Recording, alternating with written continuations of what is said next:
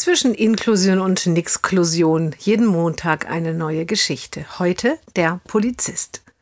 Der Junge ist viel unterwegs. Schon früher ist er alleine zur Schule gefahren. Auch den Arbeitsweg schafft er gut. Und auch in der Freizeit nutzt er öffentliche Verkehrsmittel. Auf seinen regelmäßigen Wegen kommt er an einer Polizeiwache vorbei. Die Mutter hat ihm eingeschärft, wenn es einmal Probleme gibt, dann gehst du da rein. Die Polizei, dein Freund und Helfer. Jetzt ist die Mutter zu Hause und das Telefon klingelt. Ein Polizist ruft an. Der Mutter bleibt kurz das Herz stehen. Ist meinem Sohn etwas passiert? fragt sie erschrocken. Nein, nein, beruhigt sie der Polizist. Er ist hier, aber wir wissen nicht so genau, was er will.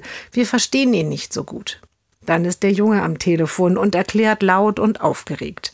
Aber auch die Mutter versteht ihn nicht wirklich. Erst abends wird sich aufklären, dass er auf dem Weg einen 10-Euro-Schein verloren hatte, aber unbedingt noch einkaufen wollte. Die Mutter wendet sich wieder an den Polizisten. Ich verstehe auch nicht so genau, was los ist. Er soll einfach nach Hause kommen. Der Polizist druckst ein bisschen herum. Na ja, was ich Sie eigentlich fragen wollte, ähm, hat es denn seine Richtigkeit, dass er alleine unterwegs ist, so ohne ohne Eltern? lacht die Mutter. Ja klar, er ist ja schon ein junger Mann. Nein, sagt der Polizist, so ganz ohne Betreuer oder Pfleger.